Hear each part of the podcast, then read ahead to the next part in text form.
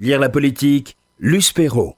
Eh bien non, ça n'est pas Luce Perrault aujourd'hui, c'est Paul-Henriette Lévy qui va interroger euh, Luce Perrault, qui va interroger euh, François Sureau, je vous l'ai dit aujourd'hui. On modifie un tout petit peu la On chamboule formule. tout. On chamboule tout, mais euh, sachez que, euh, eh bien, dès la semaine prochaine, vous pourrez retrouver vos habitudes. Alors pourquoi est-ce qu'on chamboule tout? Eh bien parce que nous allons parler d'abord de la 28e journée du livre politique qui se tient ce samedi à l'Assemblée nationale entre 9h30 et 17h et qui a pour thème 2019 nos libertés en danger. Alors Luce Perrault, j'imagine que quand vous avez euh, avec votre équipe ou vos équipes choisi ce thème des libertés en danger, vous saviez où vous alliez parce que euh, on aurait pu parler de la liberté en danger, mais là elles sont plusieurs à être en danger. Oui, mais euh, c'était quand même début septembre, il n'y avait pas les gilets jaunes, mais il y avait beaucoup de signes annonciateurs de ces crispations, de ces problèmes qui se posaient à notre société. D'abord les fake news, d'abord euh, la crispation d'un certain nombre de, positions politiques. Il y avait les prises de position on- de, Mélenchon, enfin... Tout ça, ça nous faisait, euh, c'était quand même une atmosphère très bizarre on n'a pas, pour moi, on n'a pas la liberté. C'est quelque chose qui est entier, mais en même temps qui doit avoir des, ses limites. Parce que si elle empiète sur celle des autres, c'est quand même insupportable. Donc je sentais que beaucoup, beaucoup de problèmes allaient se poser. Et avec le comité de parrainage dont font partie, euh, comme vous le savez, un certain nombre de, de grands intellectuels comme Viviorca, comme Lebras, comme euh, les deux responsables des, grandes des deux fondations politiques, Dominique Régnier et Gilles Finkelstein, euh, avec Pierre-François Veil qui représente le droit dans notre euh, comité de, parrainage. On s'est dit que vraiment, il fallait poser le problème des libertés. Parce que est-ce la même chose de revendiquer de l'autorité et, de revend- et avoir des revendications identitaires? Où commence la liberté euh, de revendiquer euh, c'est un vrai problème. Quand on a le droit de vote, alors qu'il n'existe pas partout, s'abstenir, est-ce que c'est mépriser la liberté? Est-ce que c'est une insulte à la démocratie? Est-ce con- que- le vote blanc doit être libre? Est-ce qu'il faut imposer le vote? Tous ces problèmes, quand on sait que nos présidents sont quand même mal élus depuis depuis des années, donc c'est un vrai, un vrai, un vrai sujet. Et euh, on avait été alerté il y a deux ans par le livre de Brice Teinturier qui s'appelait le PRAF, plus rien à faire, plus rien à foutre. Et j'étais extrêmement choquée par cette expression, parce que c'était faire fi, justement, de ce que nous sommes, des valeurs de la République, des valeurs de la démocratie, un citoyen, une voix, et la liberté pour tous. Mais quelle liberté? Ça aussi, c'était un problème. Alors François Sureau, vous êtes le euh, président du jury du livre, du livre politique. Mais moi, je vais vous poser la question, votre avis de, de citoyen, vous nous l'avez donné euh, tout à l'heure. Vous nous avez même dit que vous étiez schizophrène parfois, puisqu'il y avait le juriste et le, et le, et le, et le citoyen, enfin l'avocat et euh, le citoyen. Euh, 2019, est-ce que so- nos libertés sont en danger? Oui, oui, elles le sont. Et là, je- là, là, là pour le coup, Là, il s'est passé d'autres choses. mon Voilà, là pour le coup, c'est euh, c'est le moment où l'homme et le citoyen. Euh, Château, font qu'un. ne font qu'un. Chateaubriand disait euh, face à Bonaparte de, à, à- à l'Institut de France, euh, on croit parfois que la liberté est une vieillerie, mais la liberté, je l'aime. Sans la liberté, il n'y a rien dans le monde. Sans la liberté, il n'y a rien dans le monde. C'est Chateaubriand, Chateaubriand un réactionnaire parfait. Sans la liberté, il n'y a rien dans le monde. C'est c'est absolument magnifique. Qu'est-ce que ça veut Qu'est-ce que ça veut dire en fait? Ce à quoi on assiste euh, en ce moment, c'est euh, à une opposition binaire entre globalement les, les fanatiques de l'émeute, euh, d'extrême droite ou d'extrême gauche, et de l'autre les fanatiques de la tour de vis, euh, représentant euh, un gouvernement dépassé par les événements sociaux et politiques et par l'évolution des structures sociales françaises, et qui ne voit pas d'autre solution que d'afficher en réalité la diminution régressive et permanente des libertés. Alors, ceci doit être vu dans la durée. Dans la durée, ça n'est pas conforme à ce que nous sommes. Et quand Chateaubriand dit sans la liberté, nous ne sommes rien dans le monde, ça veut simplement dire qu'il n'y a pas de projet occidental, et en particulier qu'il n'y a pas de projet français en dehors du projet des libertés. On ne peut pas penser la liberté sans penser son amélioration permanente.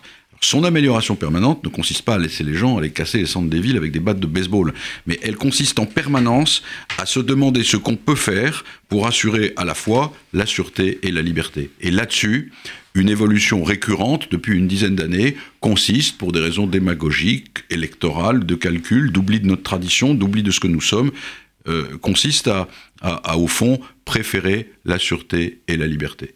Euh, je me suis élevé dans le monde contre le projet de la loi anticasseur que le président de la République a décidé de soumettre à la censure du Conseil constitutionnel. Pourquoi? Pour une raison très simple, c'est que ce projet prévoit le ciblage individuel des manifestants aux ordres de l'autorité administrative ou judiciaire. On ne peut pas, l'État ne peut pas dire qui a le droit ou non de manifester. En revanche, ça ne veut pas dire que l'État ne puisse pas prendre des arrêtés d'interdiction de manifestation dans des périmètres, comme il l'a fait, ou des arrêtés permettant d'ouvrir les sacs pour voir si les gens ne trimballent pas des boules de pétanque. Il peut le faire. Mais de manière étrange, depuis dix ans, l'État ne s'arrête jamais à ce qui serait nécessaire pour concilier, comme le disait Luce, la liberté et la sécurité, il va au-delà dans un sens d'encadrement. Et c'est ça que je trouve extrêmement préoccupant, parce que depuis euh, le retrait, euh, ou la disparition relative, ou le retrait progressif des, grandes voix euh, d'autrefois, de la gauche libérale, de Badinter, de Bredin, etc., ces voix sont en réalité très... Cette voix-là, mais qui est la voix même de notre honneur national, est une voix qui est, au fond, très peu entendu. Les parlements de droite de gauche votent des mesures liberticides à jet continu, et il faut attendre d'être devant le Conseil constitutionnel, organe composé de neuf sages qui sont ce qu'ils sont, pour euh, fixer une limite ultime à cette dérive de notre identité démocratique. Et ça, c'est très préoccupant. Euh, Luce, plusieurs débats évidemment lors de cette journée. Le premier, justement, demande d'autorité, revendication identitaire, même combat. Ben oui, même combat, euh, c'était point d'interrogation surtout. Est-ce qu'on peut concilier à la fois une demande d'autorité et des revendications identitaires? Ça semble antinomique. Euh, donc, euh, on posera la question à Anne Levade, qui est une constitutionnaliste, à Jérôme Fourquet, qui vient de publier un très très beau livre, un excellent livre, qui s'appelle L'archipel français, sur l'explosion de notre collectif national, euh, Valérie Rabault, qui, est, la, qui est la, présidente du groupe socialiste à l'Assemblée, et un sociologue, Michel Viviorca, qui a toujours observé beaucoup les mouvements, euh, les recompositions euh, des, mouvements de contestation.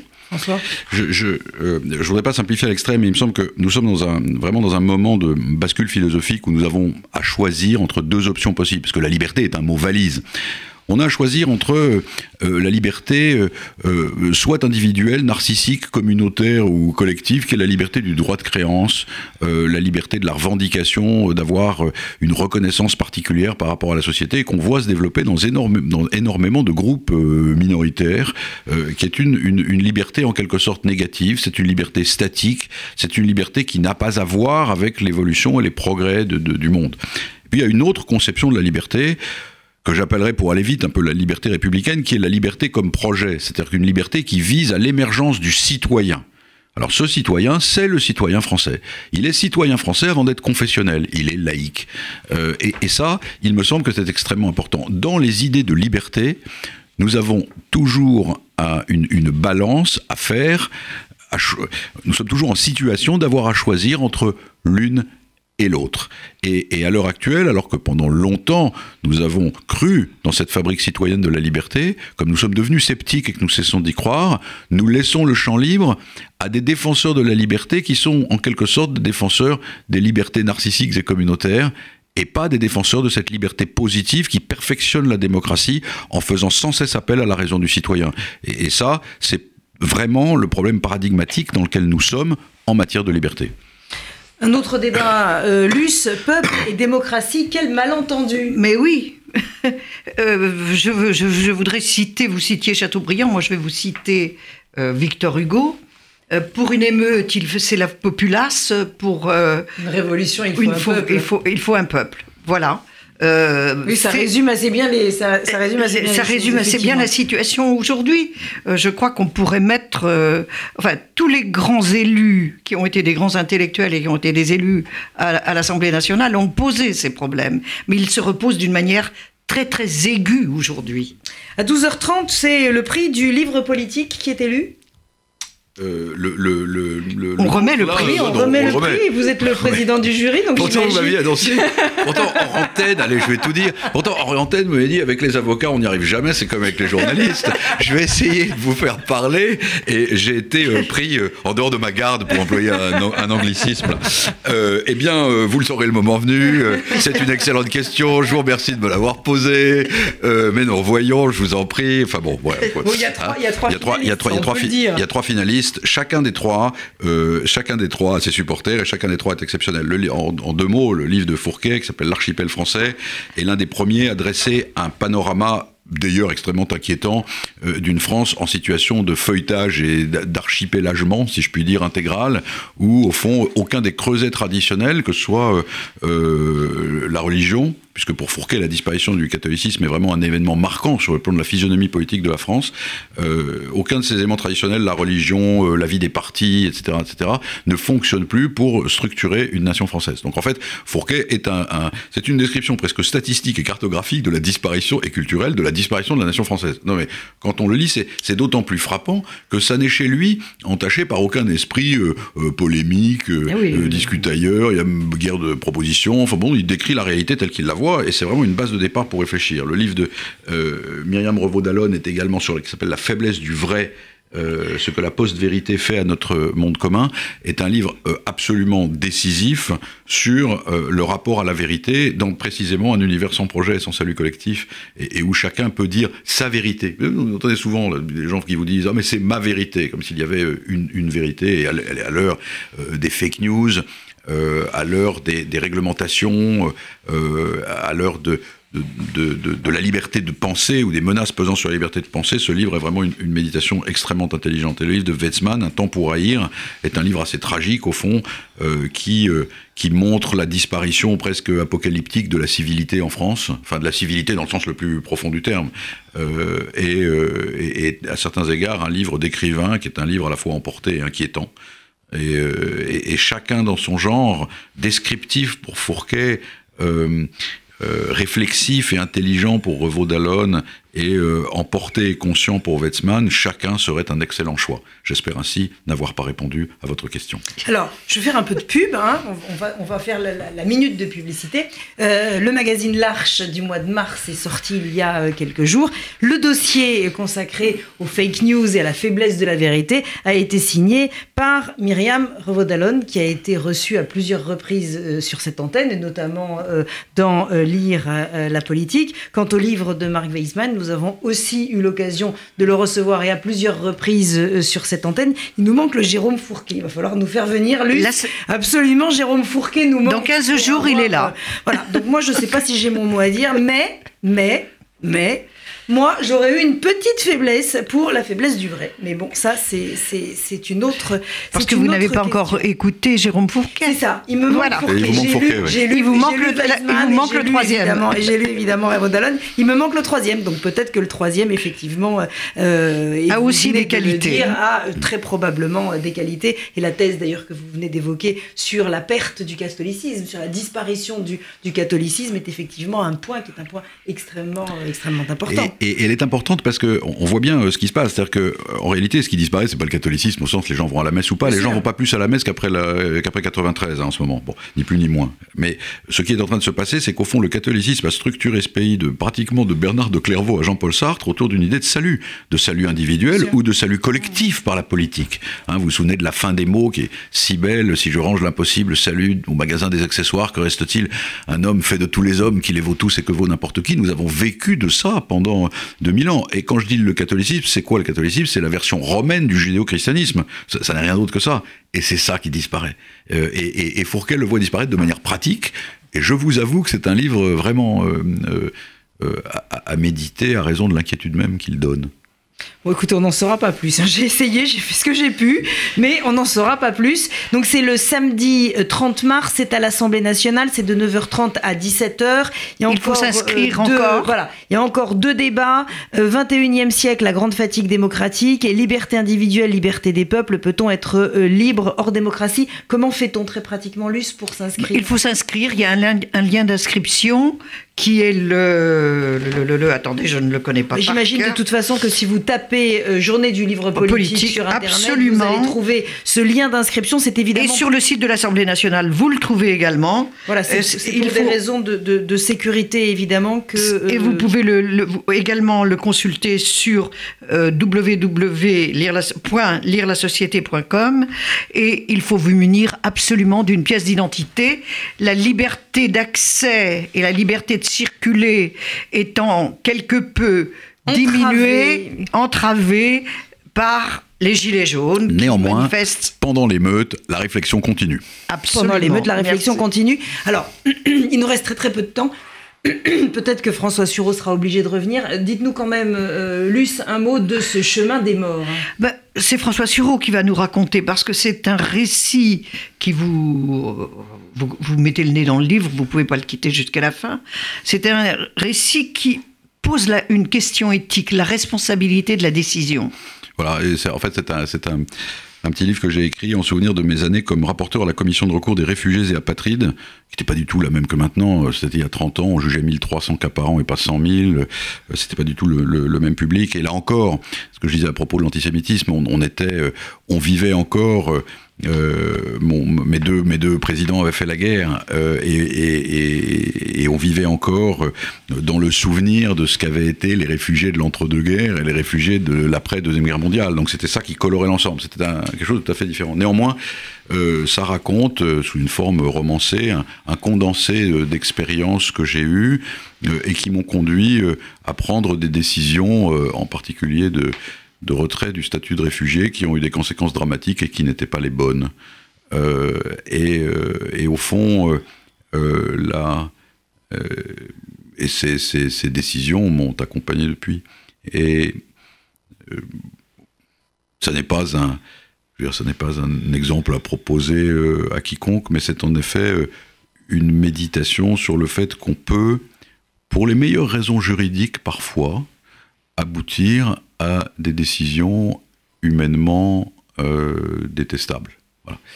Euh, et c'est, euh, au fond, c'est un roman d'apprentissage des, des avantages et des inconvénients, des, dégâts et des enrichissements que ce type d'aventure provoque dans le type d'homme que j'étais alors, c'est-à-dire un- un jeune bourgeois tout fier d'avoir réussi les concours et pensant qu'il appartient à la catégorie des demi-dieux du monde, euh, idée absurde que le reste de l'existence se charge heureusement de démentir. Une dernière question pour conclure, François Sureau. Est-ce que l'éthique appliquée à la profession d'évo- à la profession d'avocat telle que vous l'exercez, c'est compatible? Toujours. Euh, Il y a deux choses. Il y a, il y a différentes catégories d'avocats. Je vais vous dire très franchement, euh, euh, pour, pour moi, il y a deux choses. D'abord, euh, l'éthique de l'avocat, la seule, la vraie, c'est la défense. Euh, et pourquoi est-ce que c'est la défense? Ce n'est pas la défense pour faire innocenter le coupable. C'est la défense parce que sans défense, la condamnation du coupable n'est pas juste. Donc, au fond, euh, l'idée centrale de l'avocat, c'est cette idée de la défense, parce que sans la défense, il n'y a pas de justice.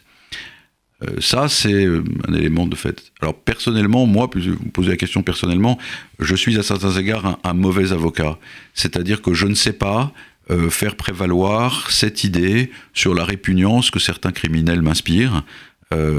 Et c'est ainsi que je choisis mes causes, ce qu'un un bon avocat ascétique, vous voyez ce que je veux dire, ne, ferait pas. Mais c'est un, c'est une faiblesse, je me la reproche en tant qu'avocat, je ne me la reproche pas en tant qu'homme, mais en tant qu'avocat, je me le reproche comme une faiblesse. Le chemin des euh, morts, c'est de euh, François Sureau et on en a pris l'habitude maintenant pour vous donner euh, à goûter euh, à l'écriture de, de, de, ce texte, je vais vous lire quelques, quelques phrases. C'est le, début, euh, c'est le début du livre. Les années 80 sont loin et me font penser à l'avant-guerre, mais à une avant-guerre que nulle guerre n'aurait conclue et qui aurait simplement changé de cours. Quant à ceux qui l'ont vécu, faute de bataille et d'aventure, ils ressemblent à présent à des égarés. En 1983, je venais d'entrer au Conseil d'État en qualité d'auditeur de deuxième classe. Je n'avais pas 25 ans et j'ai été émerveillé de siéger au milieu de ces juristes dont les travaux avaient ébloui ma jeunesse. J'étais parvenu au ciel empiré des présidents Larocque et Bouffando, inventeurs de la sécurité sociale pour le premier et réformateurs du contentieux administratif pour le second. J'allais devenir l'un de ces personnages de ce recueil Le Bon qui avait été ma Bible et qui en effet, euh, était dans un monde où ces traverses se laissent ordonner par les catégories du droit. Je savais par cœur des passages entiers de l'arrêt Dame, Boll et Laurent, dans lequel deux filles perdues du port de Brest accouchent involontairement de la théorie des circonstances exceptionnelles. Merci infiniment François Sureau d'avoir été avec nous. Merci Luce. Donc bah nous on va pas se quitter hein, puisqu'on se retrouve euh, samedi, samedi à l'Assemblée nationale à partir de 9h30 et jusqu'à 17h. On n'a pas dit qu'il y avait une bibliothèque où vous pouvez vous faire dédicacer tous les livres politiques de tous les hommes politiques ou ce qui en compte sur la planète France. Euh, donc, euh, si vous aimez la politique, si vous aimez la, la, les livres politiques, si vous aimez les hommes et les femmes politiques, si vous aimez les le journalistes, débat surtout, les journalistes, et si vous aimez lire et si vous avez envie, eh bien, de refaire un petit coup de neuf dans votre bibliothèque, vous n'hésitez pas, ils seront euh, tous euh, là. Et puis des débats, effectivement, comme nous venons de le dire, quatre débats non.